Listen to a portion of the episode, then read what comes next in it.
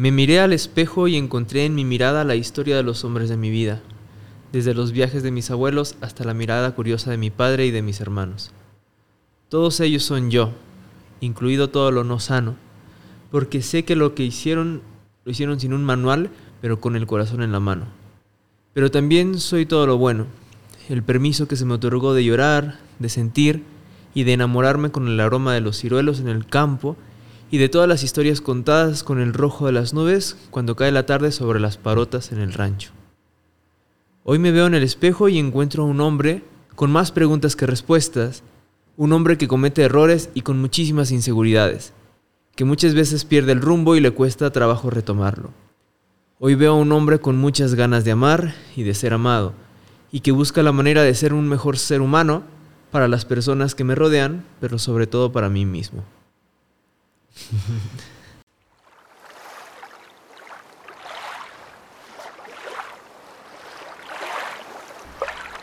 Mar y Amores, con María Constantino. Bienvenidas y bienvenidos a este capítulo número 5 de Mar y Amores. Yo soy María Constantino y tengo el súper, súper placer, la fortuna, porque verdaderamente me siento afortunada de compartir esta mesa y de compartir este capítulo con una persona que yo admiro muchísimo. Eh, yo la verdad eh, lo conozco como Chucho Tragaluz, Jesús Cornejo. Me parece que es una persona que, al igual que yo, congela y colecciona historias, instantes. Eh, en su trabajo ha retratado a grandes personalidades, conocidos, desconocidos, personas con, con mucho potencial y muchísima luz. Y creo que tienes una forma impecable de mirar a los otros. Y tienes un don de extraer la luz en las personas. Y eso me parece justo eso, un don. Bienvenido, Chucho. ¿Cómo estás? Ah, muchísimas gracias. Qué bonita introducción. Además me agarraste ahí este, aterrizando y leyendo esto. Fue como, ay, caray. ¿Qué voy a leer, no? Exactamente. Te encontraste en tus palabras. Exactamente. Mira ahí, justo eso. Me miré al, espejo. Ajá, qué bonito. La verdad es que encontré ese texto y me parece, me parece brillante y me parece muy lindo que alguien esté eh, constantemente buscando nuevos yo, ¿sabes? O sea, como que lo veo muy presente, muy presente en ti. Eh, él es una persona que nació en San Lucas, Michoacán. Para las personas que no conocen San Lucas, ¿cómo podrías describir ese espacio? San Lucas está en la zona de la Tierra Caliente, en Michoacán, y yo lo podría eh, describir. Su nombre purépecha es Turipecuaro. Okay. Y a mí me encanta porque eh, Turi tiene como varios significados. Uno de ellos, o el que más como se reconoce, esa palabra tiene que ver con las sombras. Eh, Turi es como oscuro, como negro, como la sombra. Y Pécuaro es lugar de. Entonces, si tú lo haces como una especie de traducción, es el lugar de las sombras. Es, muy, es muy curioso, además. Y, es muy, ah, ahora como muy interesante porque cuando tú estás en, ese pueblo, es un pueblo que además está justo en el punto donde se juntan los dos ríos, el Cutzamala y el Balsas. Está como privilegiado, sin embargo, siempre en, tiempos de secas, o sea, cuando no hay lluvia, todo el paisaje es como muy gris, es como muy blanco y negro, de alguna manera. Entonces, ahora como con el paso del tiempo... ¿Te das cuenta? Me doy, me doy cuenta, me doy cuenta, incluso a mí me encanta hacer fotos y retratos en blanco y negro. Claro. Y, de pronto es como, ah, ¿de dónde viene? Pues viene de ahí, viene de, de, los recuerdos de mi infancia, de, de salir al campo, incluso ahora que regreso, estoy con mis padres en el rancho. ¿Hasta qué edad estuviste ahí? Estuve hasta los 14 años. A los 14 me fui de mi pueblo. Tu formación totalmente fue ahí. Sí, sí, sí, sí. O sea, mi niñez fue ahí también. Digamos que inconscientemente de ahí fue donde me inspiré o donde se, donde se sembraron como muchos chips que, que mucho tiempo después o, o durante mi juventud se fueron como, como esas semillitas que se sembraron en San Lucas y que después por una parte u otra fueron como, como dando, creciendo y dando como una especie de fruto, una ramita creciendo de un lado, una ramita del otro, pero todas las semillas vienen de ahí en realidad, de este lugar. ¿Siempre has fotografiado en blanco y negro? No, no, no. Hago también muchas cosas en color.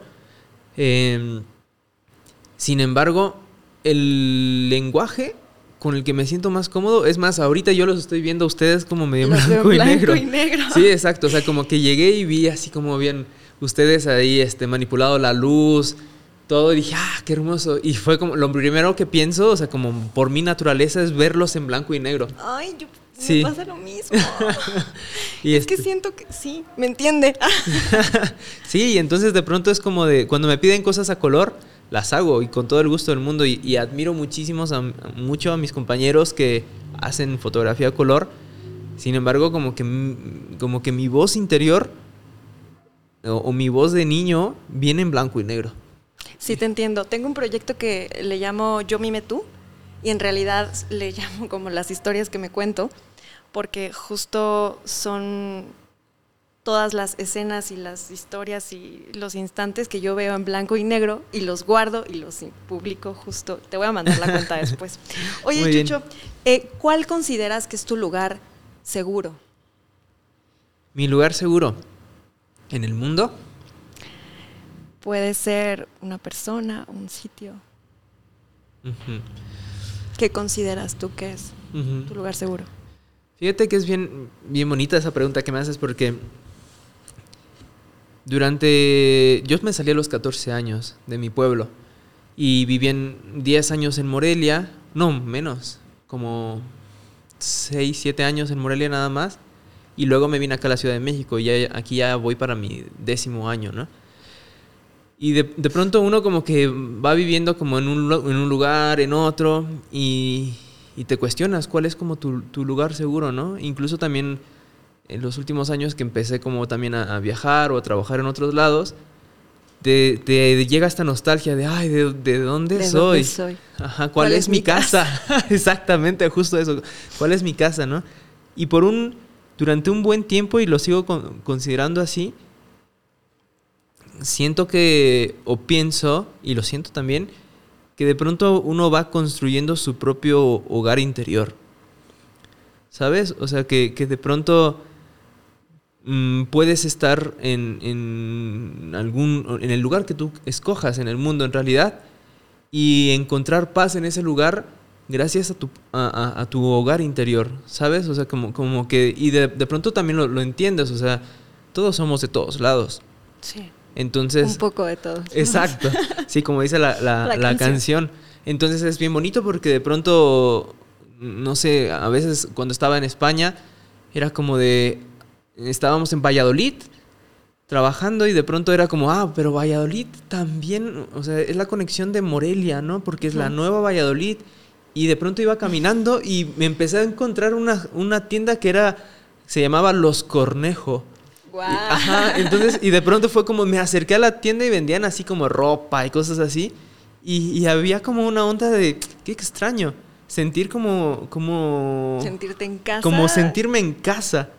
Fue un poco así también. Y de pronto te das cuenta de eso, que, que todos somos de todos lados, que, que, que no tenemos ningún tipo de, de diferencia, ¿no? O sea, Claro. con, con las personas que, en donde estés. Y, y- pero bueno, eso, o sea, como que estuve trabajando en que, para no sentirme como que extrañaba mi casa durante tanto tiempo, si estaba en un lugar, luego me fui a Sudamérica y todo eso, era como de, bueno, creo que es- tengo que trabajar en mi espacio interior, que puedo llegar a un lugar y sentir que ese, ese lugar es mi casa. Ese es el lugar seguro. Y ahora te podría decir que mi lugar seguro después de, a partir de la pandemia para acá, es justo un rancho que está en mi pueblo, que es el rancho de mis, de mis abuelos y bis- mis bisabuelos paternos, que se llama El Paso de las Parotas. Parotas. Ajá, el- la, la parota es un árbol hermoso, enorme, que, que justo ahora, durante la pandemia, regresó como a, a- a mi padre.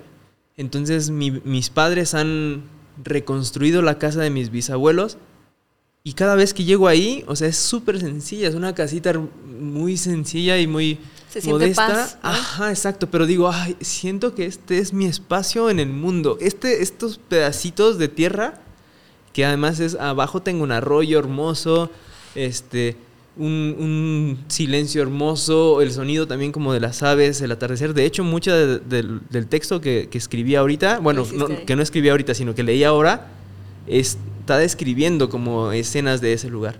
Entonces, ese ahora podría decir que es como otro del- de mis espacios seguros. No hay nada como vivir en el campo. Sí, sí, o sí. sea, creo que es maravilloso.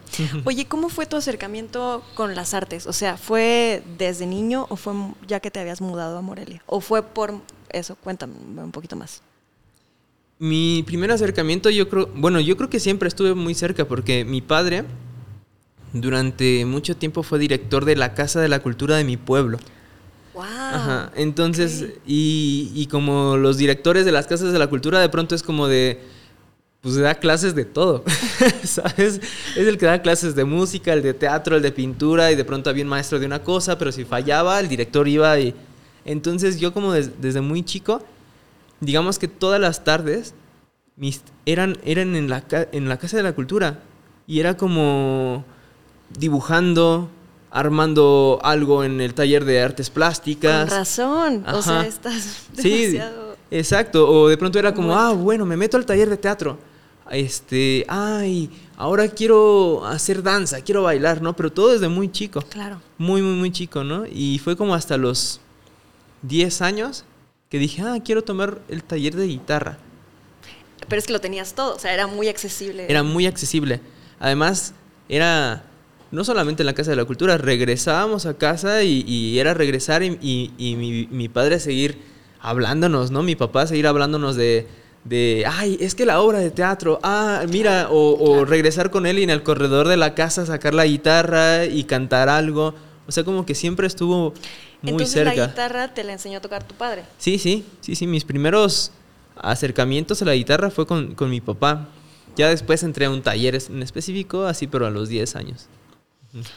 Ok, has trabajado con grandes proyectos. Creo que todos muy talentosos, pero unos más conocidos que otros, ¿no? Voy a mencionar algunos. Sí, dale. trabajado con, con Fito Páez, Marlango, eh, Mon Laferte, Armando Manzanero, vino, por mencionar algunos. Pero, ¿qué, te, ¿qué tanto estos proyectos tan fantásticos te han nutrido como persona? O sea, porque más allá del, del ego. ¿qué tanto te han nutrido todos estos trabajos tan padres? Yo creo que cada personaje o cada proyecto tiene como su propia esencia, pero hay que estar abierto a eso.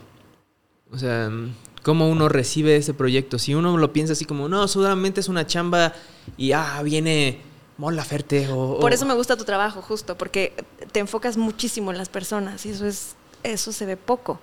Ajá, bueno, ahora lo he intentado, ah, o sea, antes como que lo, lo hacía un poco también como de trabajo y como la carrera y todo, Claro. ¿no?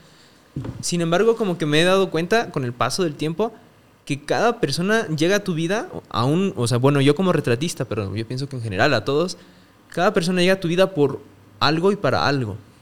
Entonces, eh, ya sea alguien muy famoso o hasta si de pronto me toca retratar un campesino para una Justo.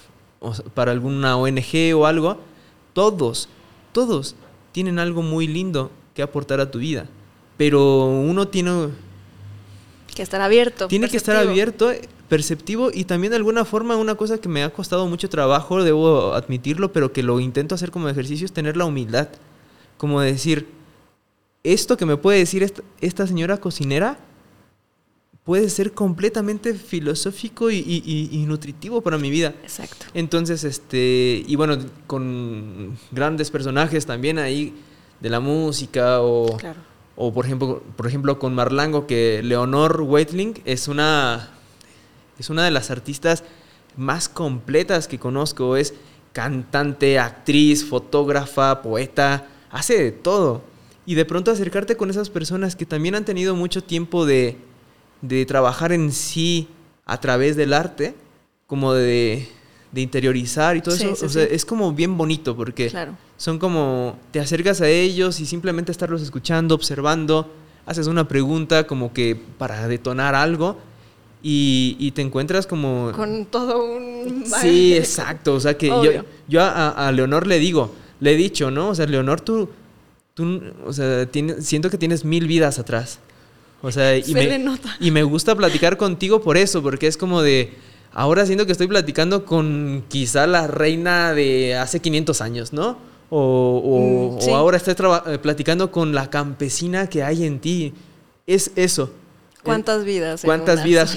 Y todos tenemos esas vidas. y es bien bonito Cierto, cierto. conectarlo. Hace, hace relativamente poco tiempo, eh, entre mezcales y cerveza, que cabe aclararlo. me, me contaste una historia eh, de tu accidente. ¿Qué tanto has evolucionado y qué tanto has aprendido de, de aquel accidente? Y si puedes contar un poco sobre lo que te sucedió, Claro. valdría mucho la pena. Bueno, podríamos llevarnos varios podcasts para contar así a, a En de- resumen. a detalle, pero intent- intentaré hacer como la sinopsis, como cuando volteas así la... y la segunda parte la encontrarán en Exacto. Shuffle, güey. Exactamente. Este, bueno, a mí lo que me sucedió fue que hace 11 años, en, en La Habana, tuve un accidente que me tiré un clavado a una piscina. Ay, es que Me tiré un clavado a una piscina y por distracción no había antes medido bien cómo era la piscina, ¿no? Entonces era... La juventud. Sí, esa juventud como es, no pasa nada, no mides riesgos, te avientas, todo, ¿no? Entonces, este, y la piscina iba como en desnivel y yo pensé que ya era la zona profunda y me lo aventé muy inclinado. Entonces, no, no, no es que estuviera súper bajito, pero era como un espacio para, alcan- por la forma que me aventé, alcanzar a chocar, ¿no? Y por ese accidente me fracturé unas cervicales y me quedé cuadripléjico durante un- un- una pequeña temporada y me operaron de, de emergencia en Cuba. Este, una, además, una, una, una operación experimental a la cubana. y este, pero que realmente me, bueno, me, me salvó uno, la, uno de morirme y la otra de, de quedar cuadripléjico, ¿no? Y ese acontecimiento en especial, yo podría decir que ha sido como el, el, el parteaguas de mi vida.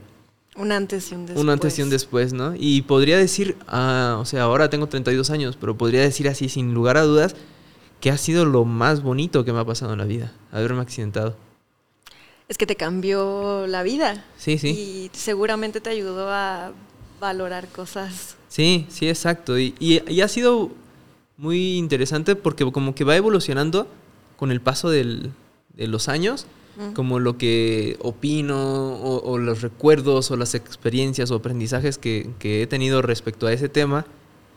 Pero, pero como que de alguna manera me siento como si, como si yo estuviera en tiempos extras en la vida. ¡Wow! Eso, sea, es- eso es súper fuerte. Sí, haz de cuenta, a mí se me acabó el partido a los 21 años. Pensándolo así fútbol, o sea, Sí, ¿no? futboleramente. Me, me gusta, me gusta. Sí, sí, o sea, entrando como en ese terreno, a mí los 90 minutos se me fueron a los 21 años. Y de pronto fue como de, bueno, bueno, bueno, a ver, vamos, los revivimos, esto, ah, que no sé qué. Y de pronto es como, ah, tengo unos tiempos extras, ¿no? Que no sé cuánto puede ser que duran. Y es como, ¿qué haces en los tiempos extras? Pues le das como a lo Todo. que más te apasiona, le das a todo eso, ¿no? O sea, pero además ha sido bien bonito porque además de que le das con todo el punch, también te, te- te- bueno, yo ahora como que me permito, digo, bueno, no, tampoco es que tengo tanta prisa. Si de pronto me quiero, me levanto en la mañana y veo un rayo de luz entrando por la ventana cuando me pongo el café, o sea, me pierdo ahí. Y digo, son mis tiempos extras. Tengo tiempo para, para perderme en cómo está entrando la luz por el, Claro. por, por el, el aroma del café, tal vez, ¿no? O sea, entonces como que me quedo ahí y digo, siento que me doy el permiso de disfrutar todo. Eso es lo más hermoso. Y esto también te llevó un poco a nuestro queridísimo, admirado Jorge Drexler. Sí, sí, claro. O sea, de otra manera a lo mejor también hubieras coincidido con Jorge. Pero creo que... ¿O no? ¿O no? No, no lo No sabemos. sabemos. Pero creo que fue un momento ideal. Y cuéntame cómo fue esto. Habló en relación de sanación. Sí, sí, sí, sí. Fue, es bien bonito, bien interesante porque cuando yo regreso de, de Cuba para México, se acercó conmigo una, una chica en Morelia, eh, Stephanie Arreola, que, es el- que me gusta decir su nombre porque, porque siento que es, es importante darle los créditos a, siempre a todas las personas. A todos, es importante. Este, y esta chica justo eh, trabajaba muchos temas de, de meditación, de sanación pránica, de, estaba muy cerca, cercana al budismo, ¿no? Y se acercó conmigo y me dijo, oye, ¿de qué manera te puedo ayudar? Quiero hacer algo por, por ti. Justo la había conocido porque yo había hecho como un reportaje de, de un lugar donde ella trabajaba, ¿no? Entonces le dije, pues no lo sé, o sea, me dijo, déjame ir a visitarte, ¿no? Y entonces eh, tuvimos una, una terapia de sanación pránica hermosa que como yo mm, había tomado dura- mucho, mucha agua durante mi accidente, tenía los pulmones muy húmedos, entonces tenía una tos crónica. Y con esta terapia me ayudó a evaporizar el- la humedad de, de mis Claro. pulmones y fue hermoso. Fue, fue- es la primera vez que, que tuve como una, una terapia de ese tipo, como muy energética, solamente toca- sin tocar nada, sol- la pura energía, ¿no? Y entonces en, ese, en esos momentos ella me preguntó, oye, ¿has escuchado alguna vez? Ah, siempre después de, la- de las, char- de las terapias teníamos charlas como de, bueno, pues cómo te sientes. Y pues yo estaba mm, recién, estaba cuadripléjico todavía. Ok. Bueno, no, no totalmente cuadripléjico, pero con poca movilidad en algunas, algunas partes de mi cuerpo, ¿no? Ok. Y entonces ella me, hablando sobre la vida y sobre eso que había pasado, me dijo, ¿has escuchado la música de Jorge Drexler? Y le dije, "Mm, he escuchado una canción, que de hecho la tocábamos en la banda, ¿no? ¿Recuerdas cuál era? Eh, Bueno, antes, o sea, la única que había escuchado primero era Todo, todo se transforma, porque la toma- tocábamos Claro. en la banda, ¿no? Y entonces me dijo ella, sí, justo es él, dice, pero deja ponerte unas canciones. Y me puso un disco que en especial me cambió la vida, que se llama 12 segundos de oscuridad. Ya, sí. Entonces, en ese tema, en ese disco venían varios temas que literalmente se convirtieron como una especie como de soundtrack de recuperación o de sanación en ese proceso que Mantras, tuve. ¿no? Exactamente, lleno de mantras también, ¿no?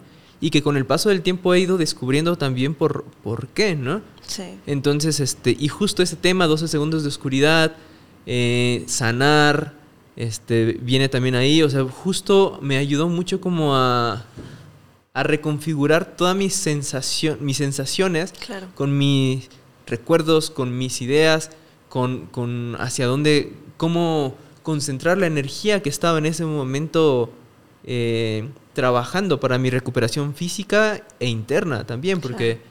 pues estaba así con una terapia de muchas horas de rehabilitación física, Sí, sí, sí. todo eso, o sea, como sabía que me había mm, de alguna manera muerto en el accidente, todo eso. Entonces, ese momento de mi vida, el soundtrack fue ese disco, 12 segundos de oscuridad. Y ese fue mi primer acercamiento y lo que me llevó a Jorge Drexler, en realidad. Y la pregunta del millón. Jorge Drexler se enteró. ¿Supo sobre esta situación? Sí, sí, sí. Bueno, no en ese momento, ¿no? Claro, no, no, no.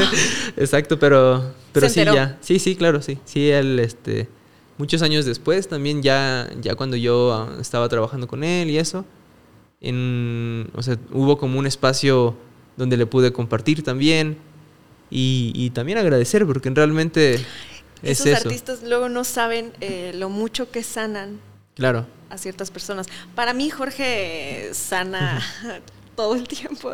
Lo escuché en cualquier disco y en cualquier etapa. Eh, oye, eh, ¿qué momento o decisión tú consideras que realmente fue inevitable en tu vida? Inevitable.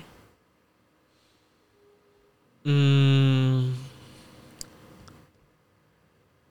Bueno, además de lo del accidente, que ese fue como, como un momento lleno de momentos. Claro, claro, claro. este, s- mm, Siento que también eh, otro momento fue cuando me vine a, a vivir a la Ciudad de México. Ok.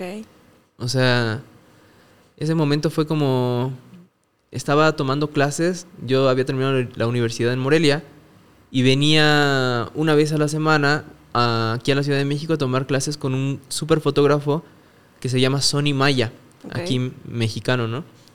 Y se volvió como una especie también de mi gurú fotográfico aquí. Y en una ocasión que él fue a Morelia a dar un taller, que lo llevé también, él se acercó conmigo y me dijo, a ver, vamos a sentarnos. ¿Qué quieres de tu vida? Me dijo. Eh, ponte en, un plan honesto. ¿Qué es lo que quieres de tu vida? Tanto fotográficamente como lo que tú quieres vivir, o sea, profesionalmente como personalmente.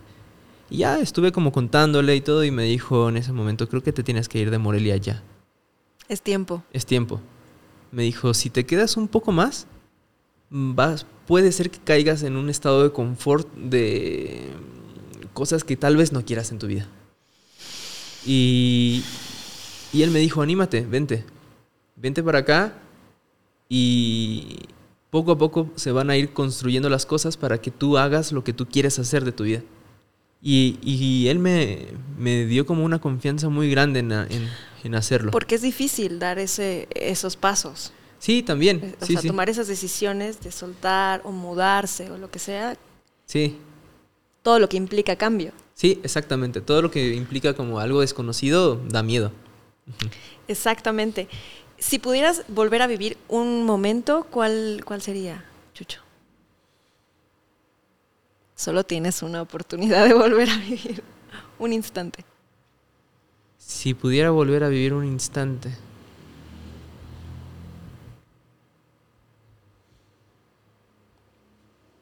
Yo creo que serían...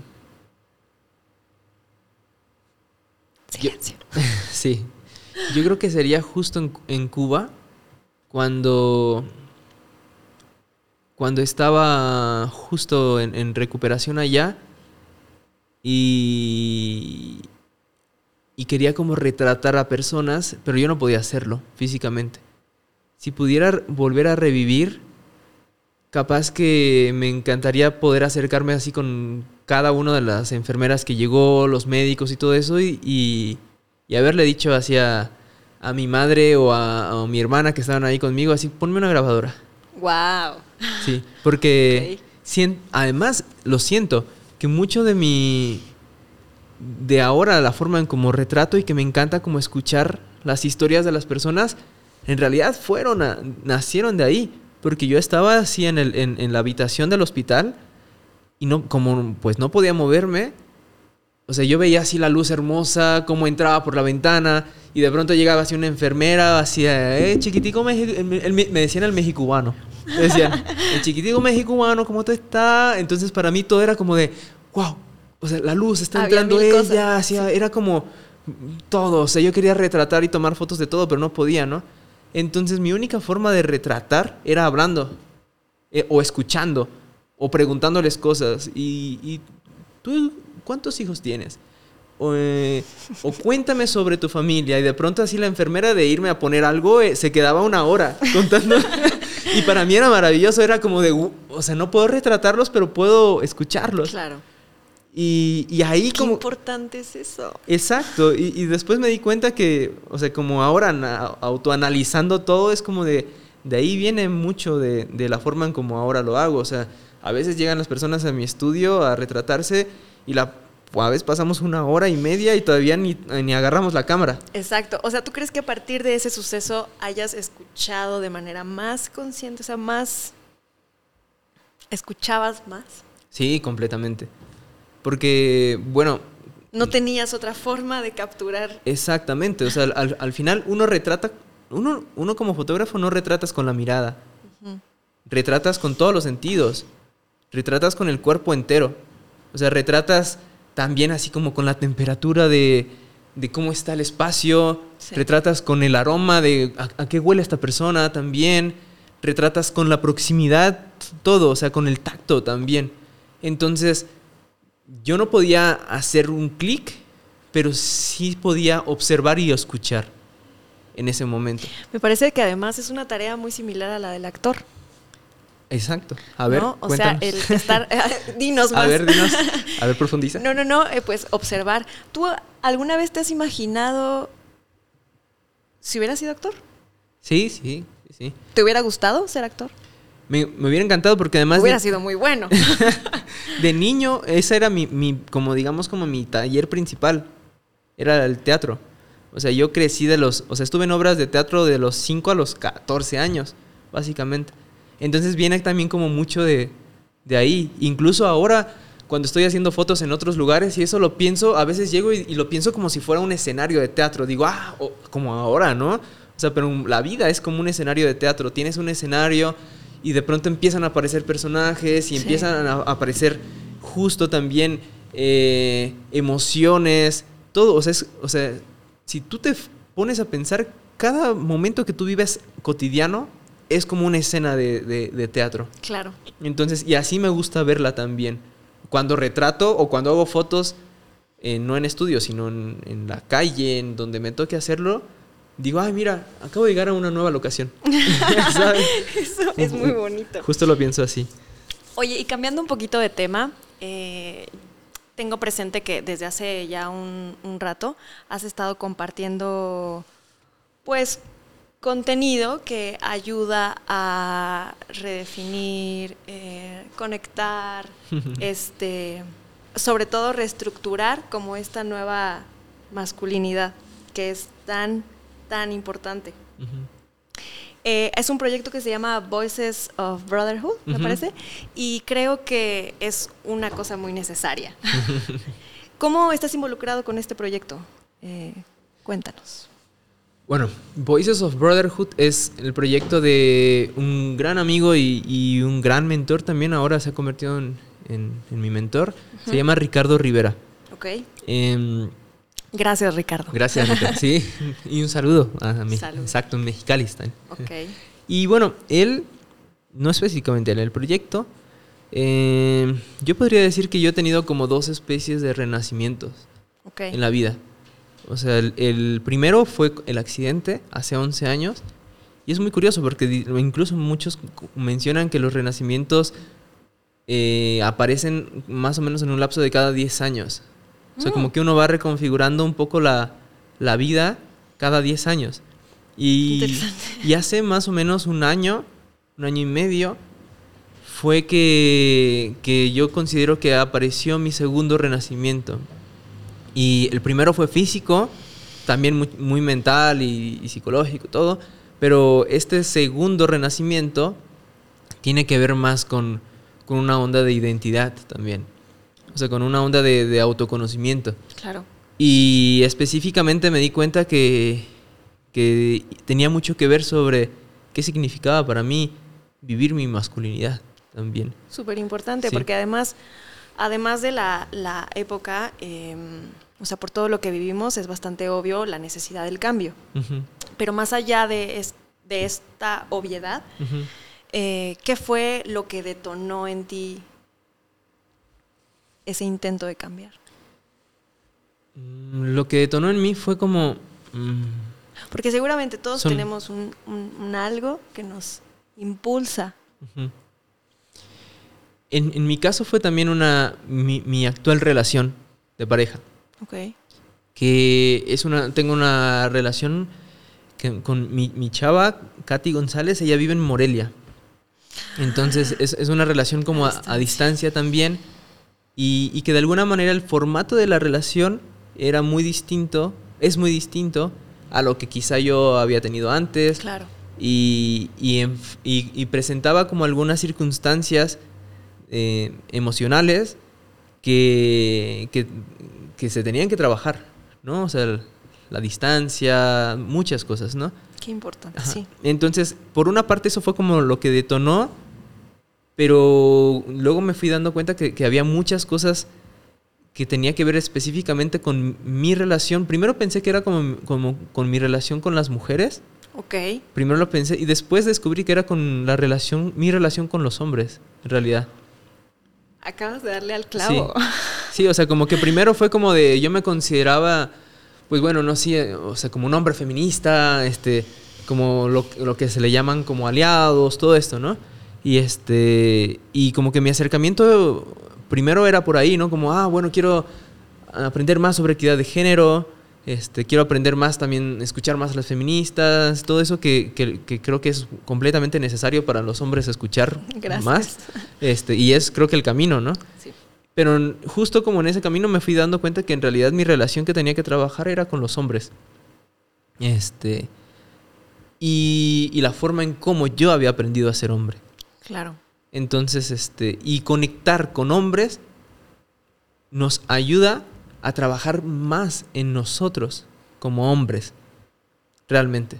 O sea, internamente. O sea, empiezas a cuestionarte mucho, que, que- que justo a mí me parece maravilloso este proyecto porque es una plataforma de, de- podría yo decirlo de sanación también, pero sobre todo es una, un- una plataforma donde muchas, muchas personas, muchos hombres nos acercamos a contar en un espacio seguro cómo nos sentimos y qué queremos hacer para nosotros. Hay muy poquitos espacios así, Hay pocos espacios, cada vez hay más afortunadamente.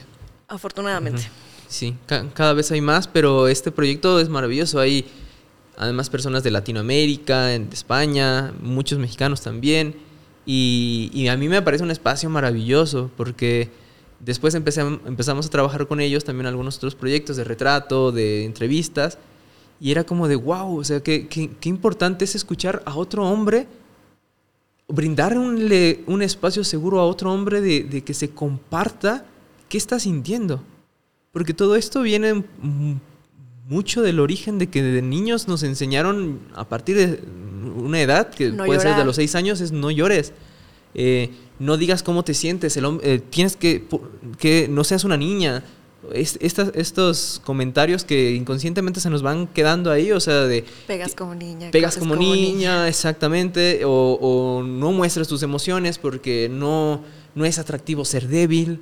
Ese tipo de cosas, ¿no? Que hacen que al final uno de grande no tenga una, unas, no tengamos herramientas los hombres para gestionarnos emocionalmente. Claro.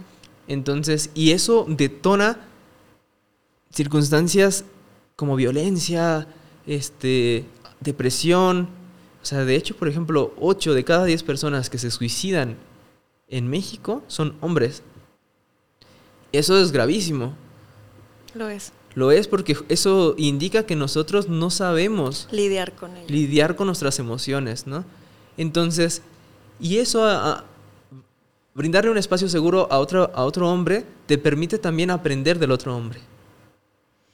O sea, y, y de alguna manera y de forma natural te permite restablecer de una manera sana tu relación con el, en, este, en el caso, por ejemplo, bueno, también con los homosexuales, o los, pero en el caso heterosexual, Sí. específicamente con tu relación con la mujer, ¿no? Claro.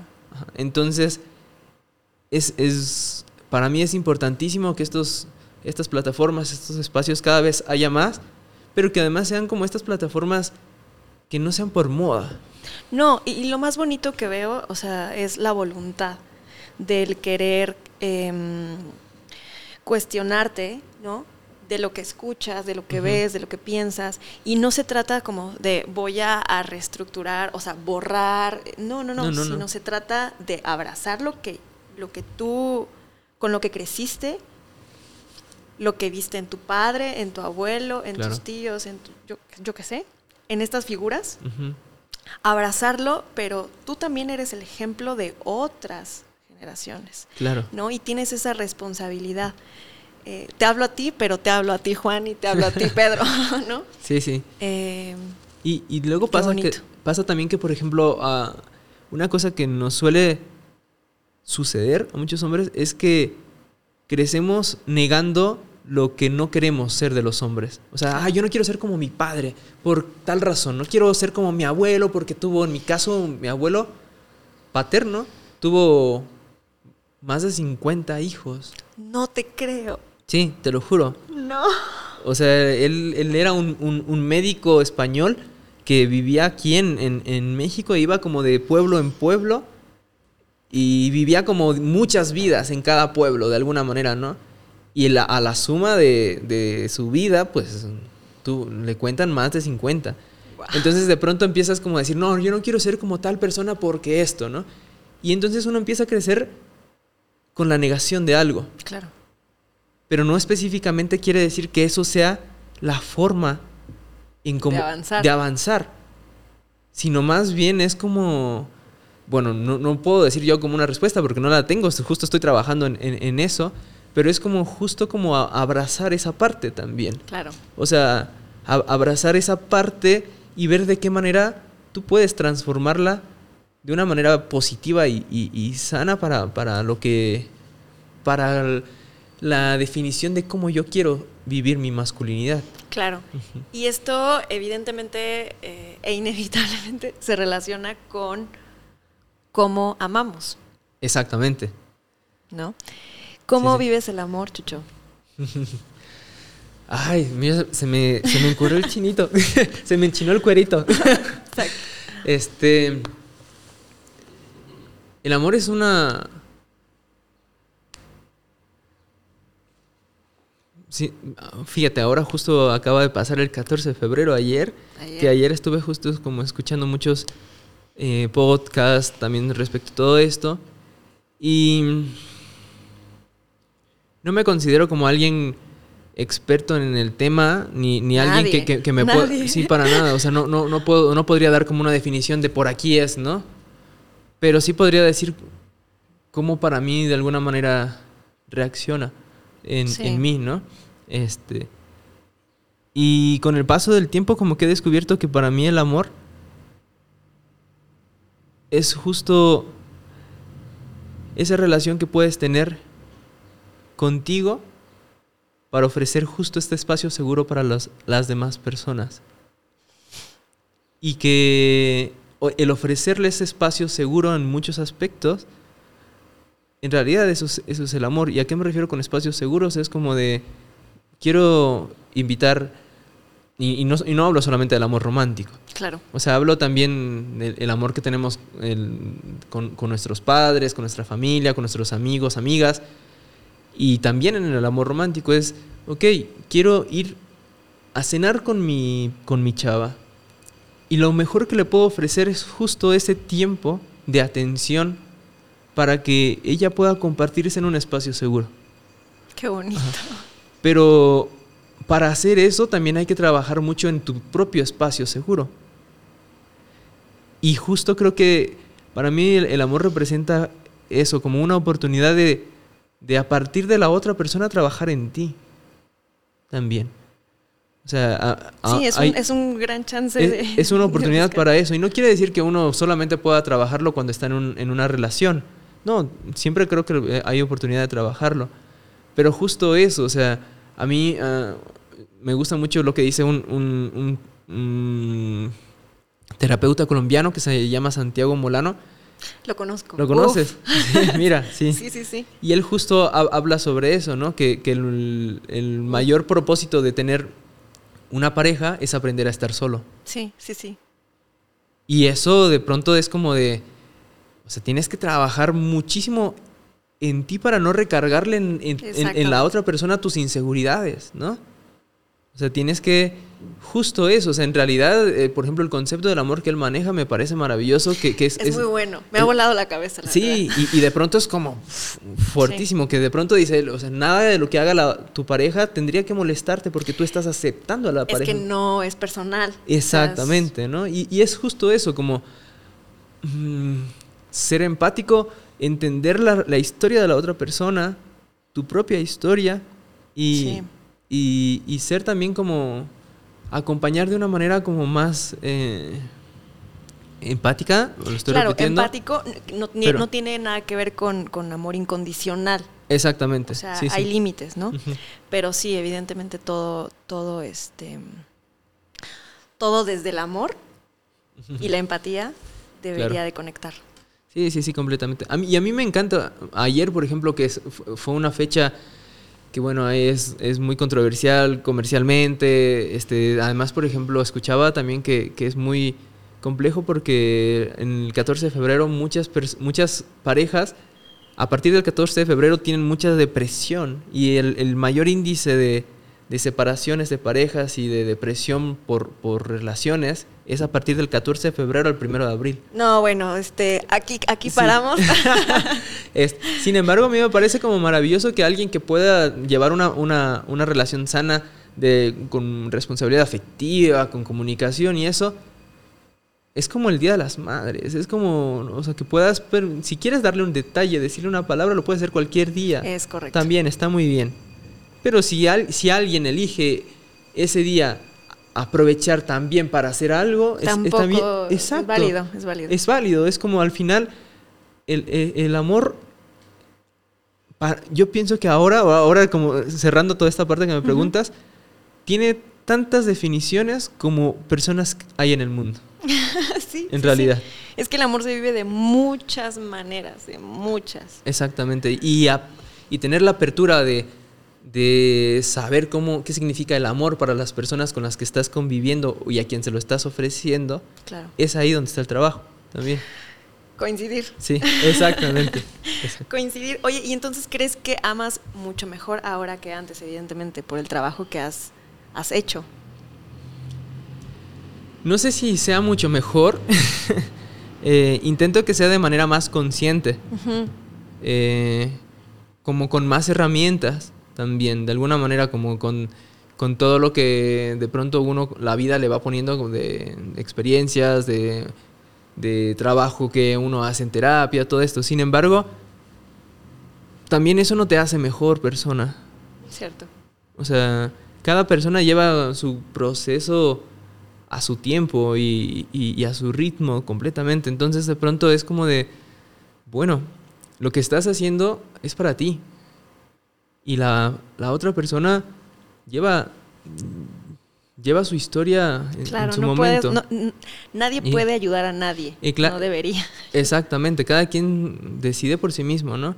Entonces es más bien como acompañarlo, ¿no? Entonces, Acompañar. Acompañarlo, exacto. Entonces de pronto siento que quizá ahora vivo el, el, amor más desde, desde, esa perspectiva o busco vivirlo desde esa perspectiva y que te debo confesar, me cuesta mucho trabajo de pronto por muchas formas en cómo aprendí durante 32 años de lo que era el amor lo que aprendemos de nuestros padres, lo que aprendemos de nuestros abuelos, lo que aprendemos de, toda la cultura que uno tiene alrededor, ¿no? Entonces de pronto todo eso inconscientemente se va configurando una forma. Sí, sí, sí, programación. Ajá, exacto. Entonces ahora que, tú diseñas tu propia forma y eso implica romper muchas cosas o, o rediseñarlas de alguna forma, ¿no? También. Entonces eso está es, un trabajo muy bonito e interesante. ¿Qué le dirías al chucho del futuro?